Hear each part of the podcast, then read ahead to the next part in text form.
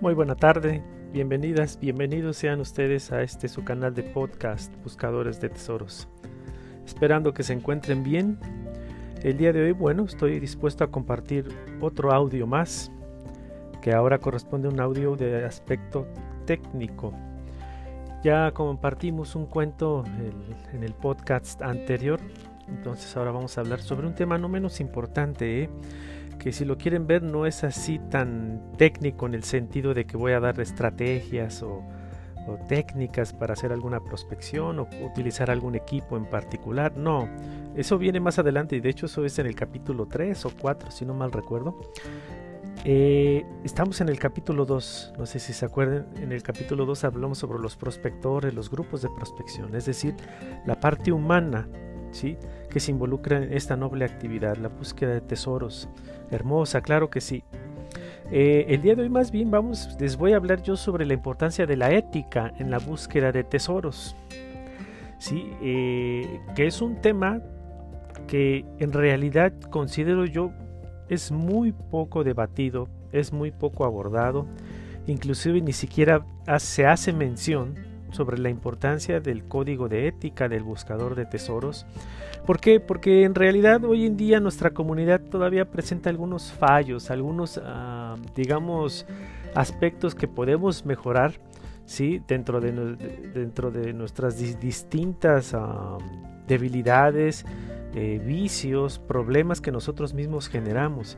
Entonces, eh, el código de, de, ética lo que, lo que intenta es como Mm, estimular la reflexión del buscador de tesoros, del detectorista también, ¿sí?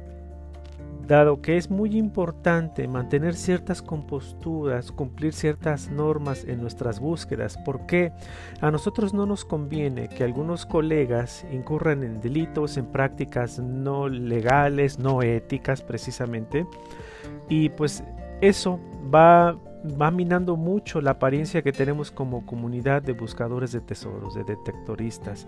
Entonces, como se dice en mi pueblo, ¿no? como se dice en mi pueblo, pagamos justos por pecadores. El código de ética es precisamente lo que intenta es que todos intentemos convivir bien, intentemos conducirnos con rectitud, ¿sí? En un, en un ambiente, en una actividad donde, pues sí, de repente se ven una serie de de conductas eh, que no son del todo muy loables, eh, muy elogiables. Ponemos ejemplos, si quieren lo aterrizamos inmediatamente. Vamos a algún lugar, cavamos hoyos intentando buscar tesoros, extraemos reliquias y demás y no tapamos los hoyos. Y eso puede generar algún accidente, algún problema inclusive alguna molestia del dueño del lugar que no se enteró que estuvimos allí. Esa es otra también. Si vamos a lugares sin el permiso adecuado de los dueños, lo hacemos de manera furtivo, eh, de manera furtiva, perdón, eh, clandestina en la noche, en la madrugada, acabamos, destruimos, no pasó nada y listo, así dejamos, no hay ninguna reparación ni nada. Eh, tendemos a ir a los lugares antiguos, a las haciendas, destruir el patrimonio arquitectónico, donde se nos ocurra, donde, donde al primer pitido de nuestro detector empezamos a horadar los muros y destruir el patrimonio arquitectónico histórico y aunque ese lugar esté en franca destrucción, en, derruido, no, no, tenemos por qué eh, contribuir a que se siga destruyendo más, ¿se entiende? Entonces son toda una serie de prácticas que es necesario abordarlos. Inclusive yo he, platicado con colegas, de repente por ahí se menciona el tema y en mi experiencia es que no, los mexicanos, al menos diría yo, una gran mayoría de buscadores de tesoros o detectoristas mexicanos, inclusive lo vemos como a modo de burla, ¿no? ¿Cómo? ¿Ética? ¿Nosotros? No, ¿cómo crees? No, estés inventando. Eso habla de la, ese tipo de expresiones hablan de, la, del estatus cultural que tiene una comunidad, ¿no? Entonces, en algunos países la actividad de buscar reliquias o tesoros está regulada. Hay legislaciones más puntuales, no como las nuestras que todavía están muy como abiertas, ¿no? Todavía están como muy, no muy claras con algunas lagunas y demás. Eh, urge, urge actualizarnos en esos temas jurídicos, pero mientras haya o no temas jurídicos, también urge que a nosotros pues, nos quede claro que es importante conducirnos con ética, en el sentido nuevamente en el sentido que a lo mejor tu colega que me estás escuchando procedes de manera cautelosa, procedes de manera correcta, siempre con los permisos en, orden, todo transparente. Al momento de repartir, todo va a ser de manera honesta, equitativa, tal como se acordó.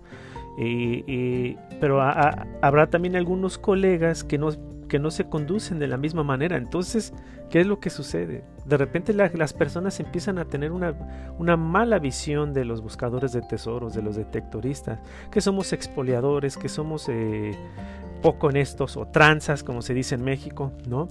Que, expoliamos, además destruimos el patrimonio, destruimos propiedad privada, invadimos la propiedad privada y toda esta serie de prácticas que comúnmente observamos en nuestra querida actividad y que pues insisto, erosionan la imagen que tenemos. Entonces va a llegar un momento donde la autoridad va a estar sobre nosotros, va a llegar un momento donde los pobladores van a estar sobre nosotros y ya no vamos a ser más tolerados. Nosotros mismos nos estamos afectando en, el, eh, en ese sentido. O como dicen en mi pueblo nuevamente, nosotros mismos nos echamos la soga al cuello. Ese es un tema importante. Ustedes si eh, entran a internet y revisan foros de buscadores de tesoros de otros países como España, como Inglaterra, Canadá, eh, detectoristas también, ustedes van a dar cuenta que son temas que se discuten y que sí, inclusive hay grupos, equipos de detección, equipos de buscadores de tesoros que, que pactan tener un código de ética y cumplirlo cuando van a, a, sus prospecciones, a sus investigaciones. ¿Por qué en México todavía no hablamos de eso? ¿Por qué en México inclusive hasta nos da risa esos temas? En serio, los mexicanos siempre tenemos que estar como a la idea de que el que no tranza no avanza. Parece ser que es una idea muy arraigada desafortunadamente y nuestra querida actividad no está exenta de este tipo de pautas, de este tipo de pues de, malas tradiciones, ¿no? De malas conductas finalmente. He conocido algunos casos donde personas inclusive fueron amenazadas de muerte, donde inclusive personas fueron, este, eh, les, fue arrebatado el producto de, de hallazgos, ¿no? Que legítimamente les correspondía, pero pues por la avaricia, por la poca honestidad de las personas o nula honestidad, pues de repente se olvidó de todo esto y eso, no, lo crean o no, eso todo nos afecta a todos. A nadie nos va a gustar vernos en una situación así. Si yo soy el dueño de un terreno que invadieron, si yo soy el dueño de, una, de un casco antiguo, de una hacienda que me lo destruyeron, etcétera, etcétera. Entonces, de eso vamos a hablar. ¿Qué les parece? Bueno, sin más preámbulo, después de esta introducción ya un poco extensa, eh, vamos a comenzar. Nuevamente, entonces el, el título del podcast del día de hoy se denomina El código de ética del buscador de tesoros. Así a grandes rasgos. Y bien, comenzamos.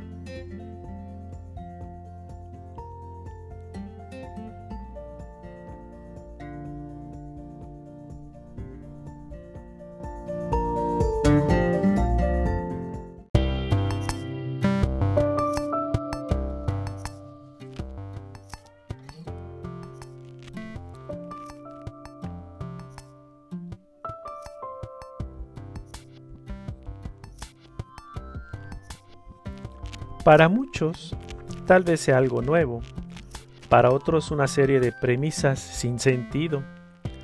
Pero hay que resaltar que aunque parezca no tener importancia, cada vez que acudamos a lugares antiguos o históricos, siempre hay que tomar en cuenta que estos lugares merecen respeto y aunque posiblemente la legislación local no contemple su protección, que en el caso de México hay dos tipos de legislaciones, la local o municipal y la federal auspiciada por el Instituto Nacional de Antropología e Historia, habrá que tomar en cuenta estos sencillos y razonables puntos y aplicarlos, sin importar las condiciones del lugar, por más derruidas y saqueadas que se encuentren.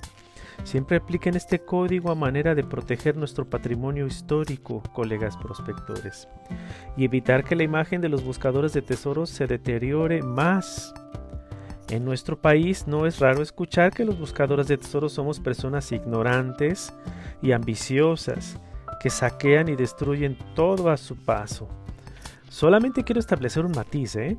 Antes de presentar estos simples puntos, que es muy sencillo y es muy corto lo que se va a presentar el día de hoy, pero antes de esto, quiero decir que cuando una investigación nos requiera hacer una confirmación de señal, si todos los elementos nos obligan a destruir una pared o un suelo, siempre hacerlo con el permiso explícito del dueño del lugar, colegas. Nunca hacerlo de manera furtiva o en la clandestinidad con el permiso explícito del dueño, con el acuerdo, evitando destruir demás también, ¿sí? Es decir, en la medida de lo posible remover, ¿qué será? Ladrillos, remover eh, los setas, eh, pero siempre evitando destruir demás y volver a colocar nuevamente, intentando dejar como estaba. Eh, no porque está en condiciones de ruina, entonces vengo yo y lo destruyo de más. Eso es una práctica muy ruin en ese sentido, ¿no? Entonces, pues, en lo personal, eh, cuando yo suelo recurrir a confirmación de señal, que implica, pues sí, destruir algún suelo, alguna pared, tal como lo acabo de mencionar, sí, siempre intento tener todo bien medido, eh, todo bien planificado, porque inclusive hasta para destruir debemos de planear qué vamos a destruir, sobre qué superficie y en qué medidas para evitar esta destrucción de más. Y cuando posterior a esto, este, se confirma o no la señal, queda abierta pues la, invitación a que lo vamos a restaurar y lo vamos a dejar como antes, ¿sí? Aunque esto implique gastos, pero el punto es cuidar la imagen que ustedes tienen también, no solamente la mía, sino la que ustedes tienen para que no nos vean mal, no nos veamos mal en, en la sociedad y nos vean como una comunidad que nos conducimos de manera correcta, ¿no? Bueno, ¿qué es el código de éticas del buscador de tesoros? ¿Qué es el título del, podcast del día de hoy?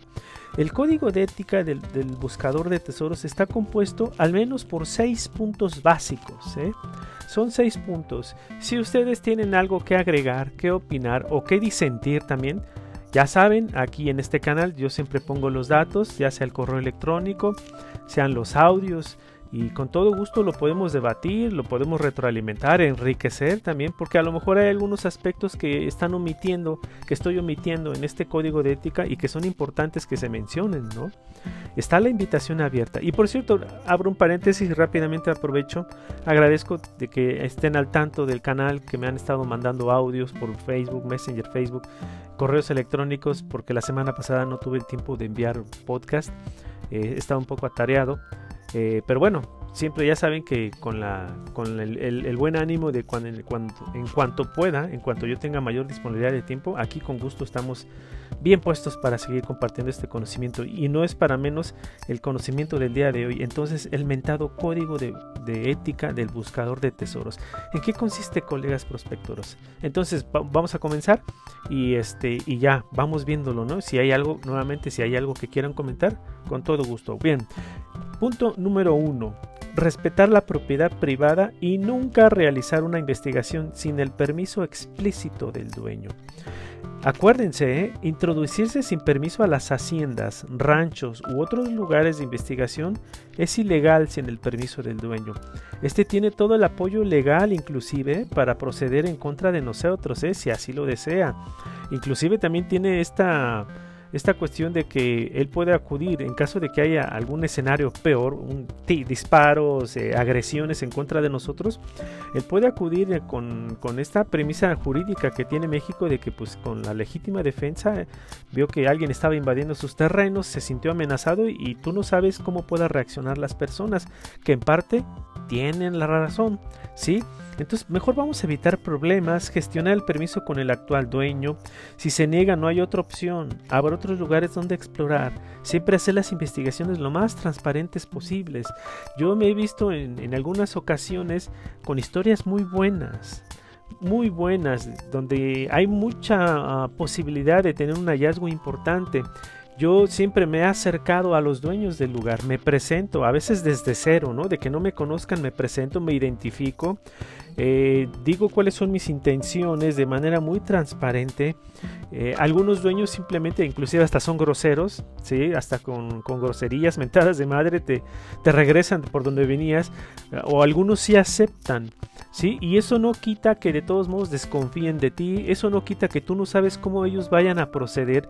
Quizá también ellos, si hay algún hallazgo importante, a lo mejor no van a ser del todo honestos, porque finalmente nos encontramos con los pies dentro de su propiedad, entonces no sabes, pero finalmente nosotros tenemos que proceder con cautela y de manera correcta. Acuérdense, con cautela y de manera correcta. Entonces, pido el permiso, me presento, hay una historia, esta es la situación Yo lo invito, mire, yo soy el técnico, ¿sí? yo soy la parte operativa, usted es el, el dueño legítimo de la propiedad y a usted nos va a dar simplemente el permiso. Entonces, entre, los, entre ambas partes necesitamos mutuamente. ¿Qué tal si aparece ahí un buen hallazgo y podemos disfrutarlo, no? Tanto yo tengo derecho a ese hallazgo porque yo fui la parte técnica, la que posibilitó su extracción, su recuperación, como usted siendo dueño legítimo del lugar, ¿no? Ya saben, eso facilita más, nos da mejores elementos de seguridad, de certidumbre. No hay como hacerlo de esta manera. Y como les comentaba, les compartí hace un momento, también ha habido casos de dueños donde simplemente me dicen que no. No, se ponen necios, algunos inclusive se han reído, se han burlado de mí. Qué tesoros ni qué nada, no andes buscando lo que no perdiste, ponte a trabajar o no seas huevón. En, serio, ¿eh? en serio me han dicho ese tipo de respuestas. Y bueno, en realidad yo no he insistido, en realidad yo no ni ha pasado por mi mente invadir la propiedad en la noche y demás. Simplemente, bueno, pues me doy marcha atrás y ya habrá un lugar bueno, otra historia buena donde yo pueda gestionar con éxito quizá estos permisos que les estoy mencionando. Bien, ese es el punto número uno. Pasemos al punto número 2. Número 2. Rellenar todas las excavaciones hechas en cualquier lugar. Esto es bien importante. Yo hace un momento lo decía. O sea, pónganse en el lugar de las personas. Si ustedes tienen un terreno que les costó mucho trabajo construir y de la noche a la mañana llegan a su terreno y ven que hay una serie de horadaciones, excavaciones, hay material de fuera, eh, eso da muy mala imagen porque van a decir son estos que andan buscando tesoros aquí en mi, en mi, propiedad. Y, y, supongamos que nunca se entere que son ustedes en particular que es lo más probable. Pero finalmente se señala, se empieza a señalar a la comunidad de buscadores de tesoros a los cuales ustedes pertenecen y eso nos cierra las puertas en otros lados. Eso es por un lado, por no invadir la propiedad número uno.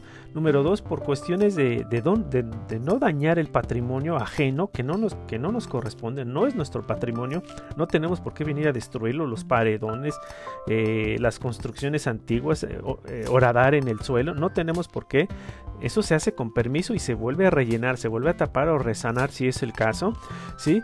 Y, número tres, pues por cuestión también de seguridad. O sea, insisto, no sabemos si de repente el dueño se envalentona, toma un rifle y empieza a echar tiros, ¿se entiende? Eso ya es muy peligroso, inclusive podemos perder la vida por una, por una cuestión así y no merece la pena. Por eso mejor las cosas como son, de manera transparente. Si el dueño dice que no, no invado tu propiedad, con permiso no tengo el permiso y ya, ya habrá otra historia. Historias sobran, compañeros. Historias sobran, lugares donde ir a explorar. Entonces habrá una donde sí. Se, insiste en, este, en, esta parte, ¿no? Eh, fíjense, aunque parezca no tener importancia esto de, de, no realizar excavaciones en lugares ajenos o sin el permiso, la premisa de dejar en su estado anterior el lugar de esta investigación también contempla este aspecto. Un hoyo hecho para confirmar señal puede ser un riesgo constante si no se rellena nuevamente. Puede caer una persona ahí o, los animales del dueño del lugar podemos meternos en un problema porque a lo mejor se puede romper un hueso, sea la persona, sea el animal, algún objeto de su propiedad, qué sé yo, entonces eso ya son grandes problemas, ¿no? Si, si acontece cualquier accidente somos los responsables directos, aun cuando trabajamos con el permiso explícito del dueño del lugar. Fíjense, si realizamos horadaciones, aunque tengamos el permiso del dueño del lugar y no tapamos, y luego de repente por ahí alguien cae, se lastima, se quiebra una mano, una pierna, qué sé yo, créanme que les van a regresar la llamada y les van a decir, oye, ¿qué crees? Se lastimó fulano, fulana por el hoyo que me dejaste ahí y nunca tapaste. Inclusive si el dueño no les pide, repito y lo enfatizo, colegas, Inclusive si el dueño no les pide tapar los hoyos que realicemos con nuestras excavaciones, ustedes tápenlo de todos modos, que no nos tengan que estar diciendo nuestra responsabilidad, porque si ustedes los tapan, ustedes con eso ya están asegurando que no van a tener futuros problemas y que, insisto, nos estamos conduciendo de manera correcta, ¿no? Además, una excavación sin rellenar da el aspecto de saqueo, lo que mencionaba hace un momento, ¿no? Siempre proteger la imagen de nuestra querida comunidad, que es en la que nosotros nos apoyamos nos sustentamos, nos, necesitamos mutuamente, ¿no? Eh, eso lo mencioné en podcast, en los primeros podcasts de este canal. Inclusive algunos nos ven con burla, ¿sí? Nos ven con, con ironía, nos, ven como personas muy románticas, ambiciosas. Somos sujetos de burlas, entonces si nosotros seguimos fomentando esa parte, no estamos haciendo del todo bien o llevando del todo bien nuestra querida este, afición. Bien, eso es el punto 2. Punto número 3, vamos a pasar al siguiente. Respetar y proteger nuestra herencia histórica de recursos naturales y propiedad privada. Yo me he encontrado en lugares donde llego y están las latas de atún, las bolsas de plástico, las latas de cerveza, los botes de, plástico de, los refrescos, o sea, de la actividad que hubo ahí de los colegas prospectores, muros de ruidos, horadaciones hechas, la basura dejada ahí, o sea, un completo desastre, una falta de respeto a la propiedad ajena, a la naturaleza, eh, y luego también que se nos da pues de repente expolear, ¿no? Que me llevo esta matita, que me llevo esta cactácea, que a lo mejor no sé si está protegida por la ley natural, etcétera, etcétera. Entonces respetar todos los elementos de la naturaleza la fauna, la flora, no andar también como saqueando, extrayendo animales, plantas, eh, especies exóticas, qué sé yo, de a los lugares donde vamos, ¿no? Eh, y, bueno, con todo lo demás que he mencionado, no, no radar sin, sin, rellenar, no destruir paredes y demás. Aun cuando tengamos el permiso del dueño, siempre intentar no destruir demás, no saquear objetos antiguos de iglesias, haciendas y casas coloniales, respetar el entorno natural y la fauna local y mucho menos nunca realizar investigaciones en ruinas arqueológicas o propiedad de la nación protegidas por el Instituto Nacional de Antropología e Historia. Que me digan, mira, ahí en este asentamiento, ahí hay algunas muestras de que alguien vivió hace mucho tiempo aquí. He encontrado figuras, he encontrado cerámicas, flechas, puntas de flechas, este, etcétera, etcétera. Entonces vamos a, a, a, excavar y empezar a, saquear, porque eso es un patrimonio nacional, está protegido jurídicamente. E, esta parte sí está más ah, contemplada en la ley, ¿eh? sí está más ah, operativa, no es tanto como la reglamentación de los buscadores de tesoros y la actividad de buscar tesoros, que si hay un reglamento, después lo vamos a hablar sobre este tema, pero sobre el patrimonio cultural, piezas arqueológicas de interés histórico-cultural de México, al menos en este país, México, Sí, el INA es más estricto, sí protege más el patrimonio y no nos vayamos a meter en un problema serio. Ya ha habido casos, sí, de personas que han sido pues eh, puestas a disposición de la autoridad judicial porque les han, han, sido sorprendidas saqueando este tipo de lugares prehispánicos que en todo caso nuestra obligación sería pues notificarlo al INA y vienen las investigaciones y demás no eh, además acuérdense son delitos federales no estamos hablando de cualquier delito, colegas prospectores. No estamos hablando de faltas administrativas, saquear eh, estas figuras prehispánicas e inclusive comercializarlas, inclusive mandarlas al extranjero. Eso es peor todavía. Es patrimonio local, nacional y se deben de quedar aquí, se deben ser exhibidas en museos.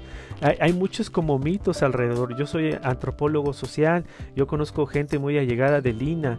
Eh, en realidad el INA, como en todo, es una institución pública. Habrá personas que no se conducen del todo de manera apropiada y otros que sí. Yo les puedo asegurar que la gran mayoría lo hace de manera apropiada, ¿sí? Porque de repente el, expoliador, buscador de tesoros o detectorista que justifica eh, saquear eh, patrimonio cultural prehispánico, porque, que porque los arqueólogos de Lina son muy tranzas y también tienen toda una red de mercado negro que comercializan sus piezas. Híjole, yo he escuchado mucho de esto, pero créanme, no es así tampoco. ¿eh?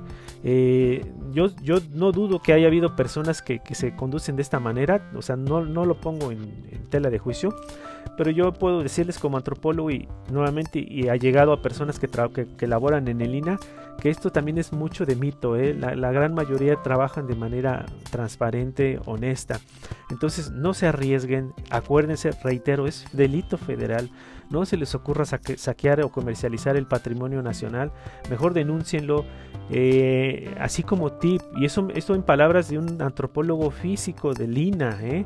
Eh, al menos en la legislación nacional en México, si tú, si tú posees ya algunas figuras prehispánicas, cerámicas, ídolos y demás, que encontraste en tu propiedad, en tu terreno, el INA no te va a meter a la cárcel, el INA no va a proceder legalmente contra ti, el INA no te las va a incautar tampoco, Sí, e, eso es también como un mito que se ha, que se ha venido diciendo mucho en, nuestra comunidad.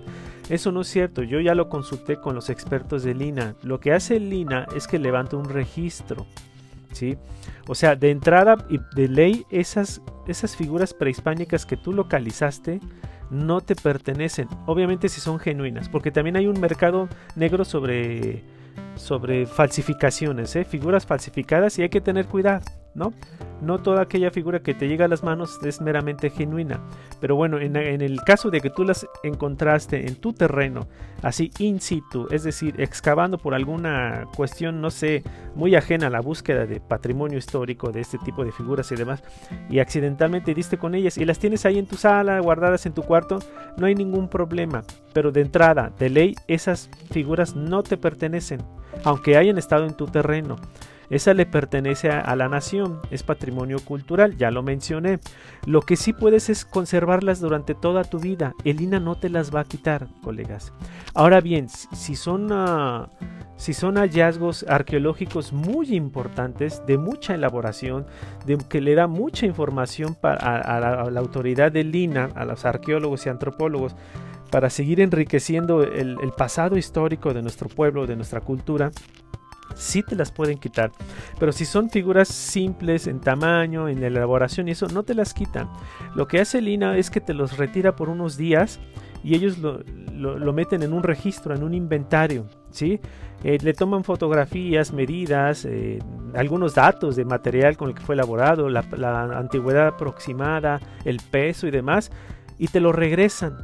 ¿sí? Eso es bien importante, te lo regresan ya queda en el registro. Inclusive cuando se vaya a montar alguna exposición, y esto me dijeron en el INA, cuando se vaya a montar alguna exposición, te pueden solicitar vía escrito, sí, que si les prestas tus piezas, para que ellos las exhiban en esta exposición, cuando termine la temporada del museo de la exposición, te las vuelven a regresar, ya no te las quitan. Eso, eso que quede muy claro, porque si de repente se dice, no, es que Lina va a venir, me va, hasta me va a meter a la cárcel. No, no es así, tampoco es tan exagerado. Entonces siempre procedan con, con mucha cautela para mejorar nuevamente esta, esta, esta mala fama que a veces nos hemos ganado nosotros mismos, honestamente, ¿no?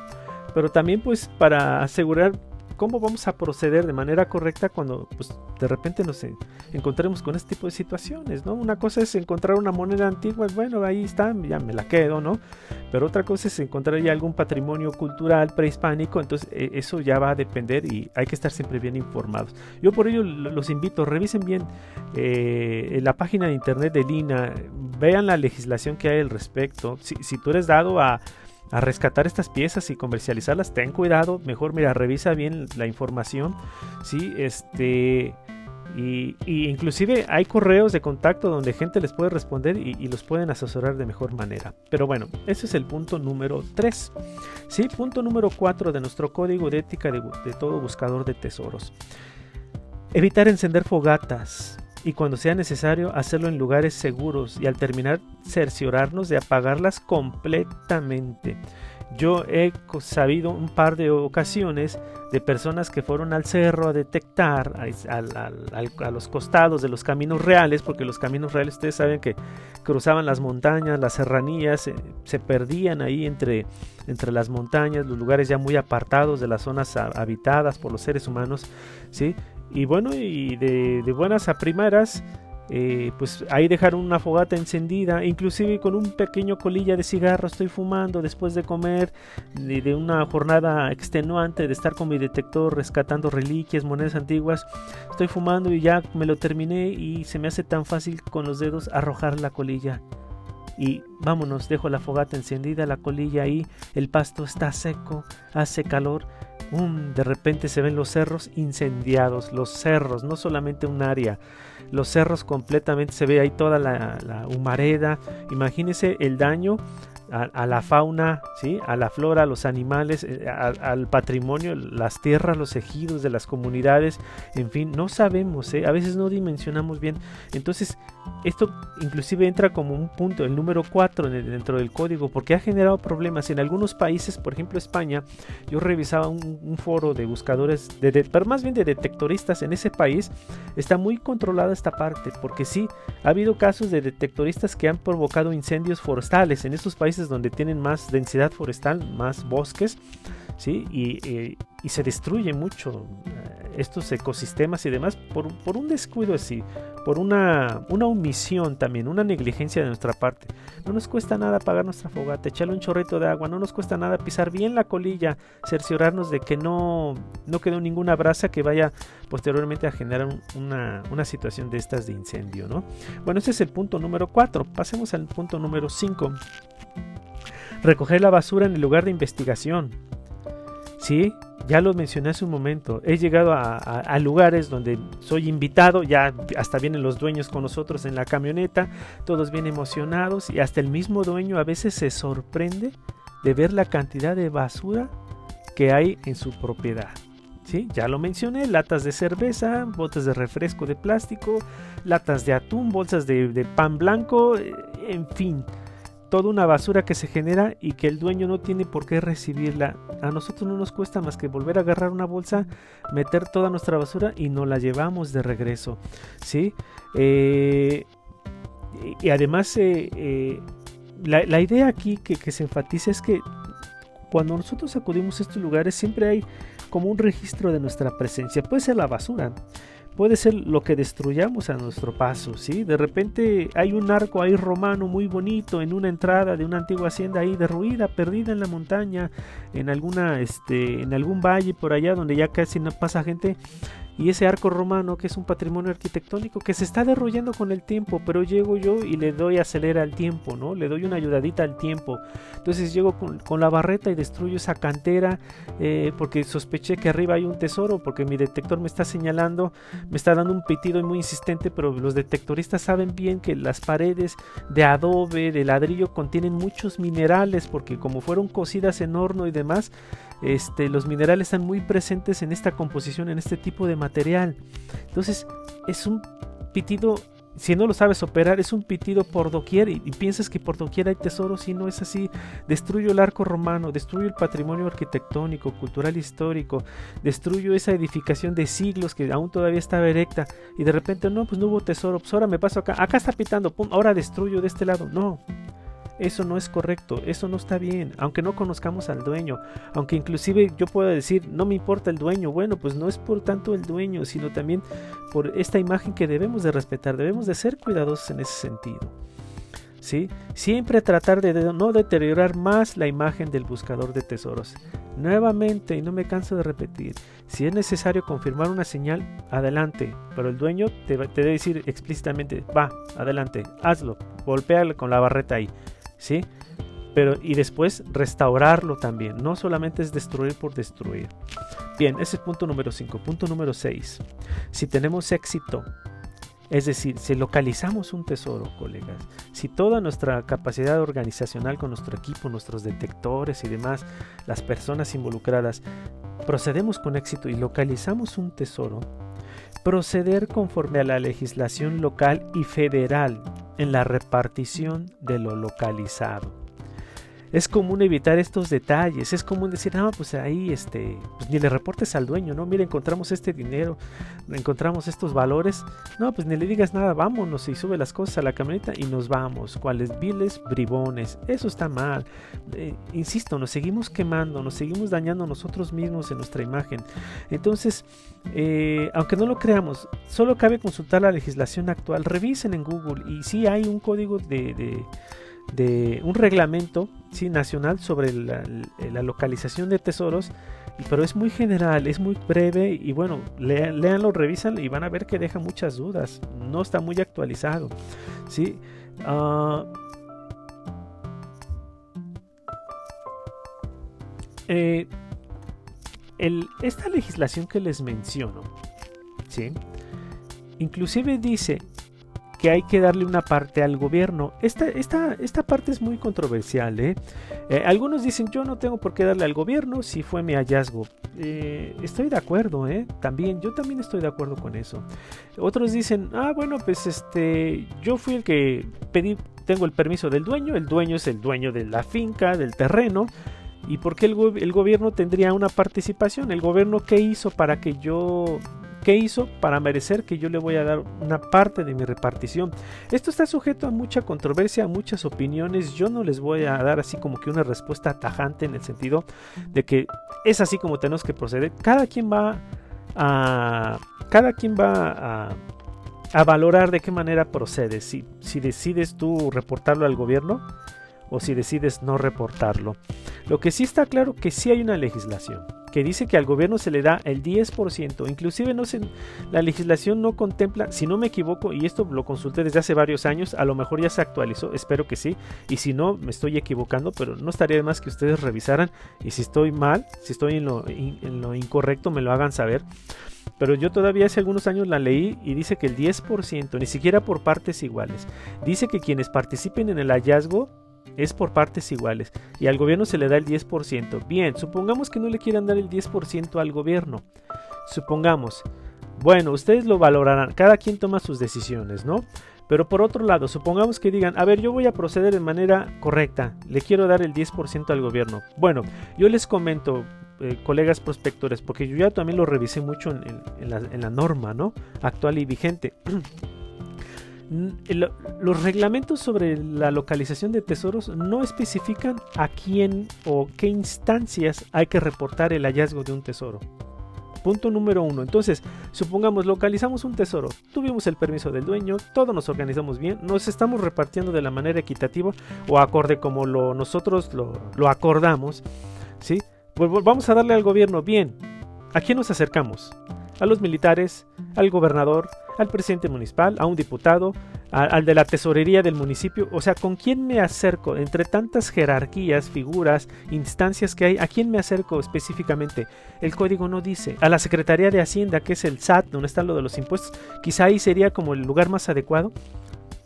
Pero el reglamento no te dice exactamente en dónde y mucho menos, si no dice a quién acercarnos, mucho menos dice bajo cuáles van a ser los procedimientos, que se levante un registro igual con notario, que se haga, que se dé fe de, ah, mira, este tesoro localizado está compuesto de estos valores en específico, que se haga un registro, fotografías, qué sé yo, que se notaríe y que diga, bueno, específicamente esto le corresponde al gobierno, y luego el gobierno, ¿qué va a hacer con ese dinero? ¿Qué va a hacer con ese valor? Supongamos que recibió 100 centenarios, supongamos, ¿no? Poniendo una una, este, un ejercicio imaginario, un, posible escenario.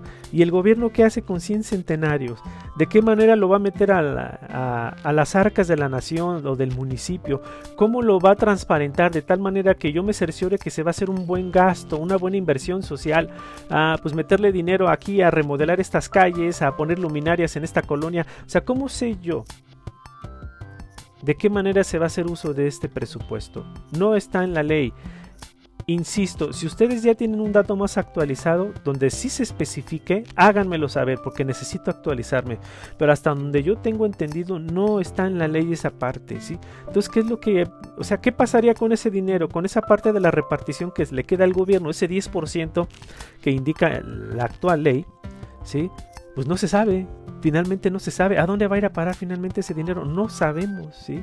¿Tenemos derecho a dudar? Pues claro que sí, a desconfiar también. ¿Qué tal si se lo quedan ellos? Bien, esa podría ser una posibilidad no deseable, obviamente. O, a lo mejor sí lo destinan bien, le dan un buen uso y levantan una primaria nuevamente, hacen un gasto social benéfico para la sociedad. Pero tampoco hay, no, repito, tampoco hay como un procedimiento muy claro y transparente de cómo sería ese tipo de de situaciones y cómo se llevaría a cabo por parte de los pues, de la autoridad misma.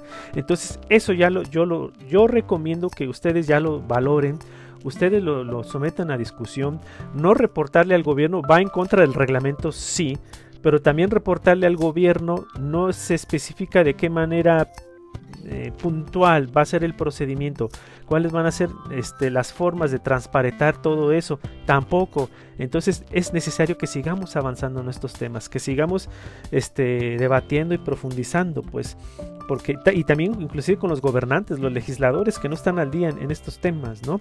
Estos son a grandes rasgos, este, estos seis puntos, colegas, son a grandes rasgos el código de ética de todo buscador de tesoros. Si se dan cuenta, son razonables. Si se dan cuenta, no se les está exigiendo nada más allá que, pues, que respeten lo ajeno, sí, que nos conduzcamos con transparencia. A todos nos gustaría, este, que, que, que se nos considerara con honestidad cuando por fruto de nuestro esfuerzo, nuestra experiencia que nosotros desarrollamos a lo largo de estos años, este, pues nos corresponde algo de manera legítima y listo, a todos nos gustaría que así fuera, ¿no? Eh, entonces, pensando siempre en el otro, pensando en, la imagen, en, en la fama que tenemos como comunidad de buscadores de tesoros para no dañarla más, porque sí, se comienza a ver como que somos nuevamente saqueadores, eh, poco honestos y demás. Entonces vamos a echarle ganas y de esa manera, bueno, yo concluyo. Les agradezco mucho este haberme acompañado hasta aquí. Y bueno, nos vemos el siguiente fin de semana con otro podcast nuevo. Ya va a ser un relato, una experiencia, qué sé yo. Y seguimos en, en marcha en este tema tan apasionante y hermoso. Que tengan todos una excelente tarde y hasta la próxima. Saludos, colegas prospectores.